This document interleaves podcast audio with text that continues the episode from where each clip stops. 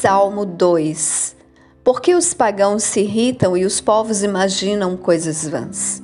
Os reis da terra se posicionam e os governantes tomam conselho juntos contra o Senhor e contra o seu ungido, dizendo: Rompamos as suas ataduras em partes e lancemos longe de nós as suas cordas.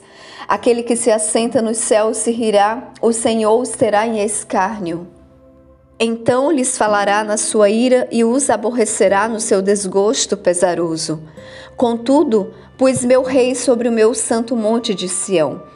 Eu declararei o decreto, o Senhor me disse: Tu és meu filho, neste dia eu te gerei. Pede-me e eu te darei os pagãos por tua herança e as partes extremas da terra por tua possessão. Tu os quebrarás com uma vara de ferro Tu os arrebentarás em pedaços como a um vaso de oleiro.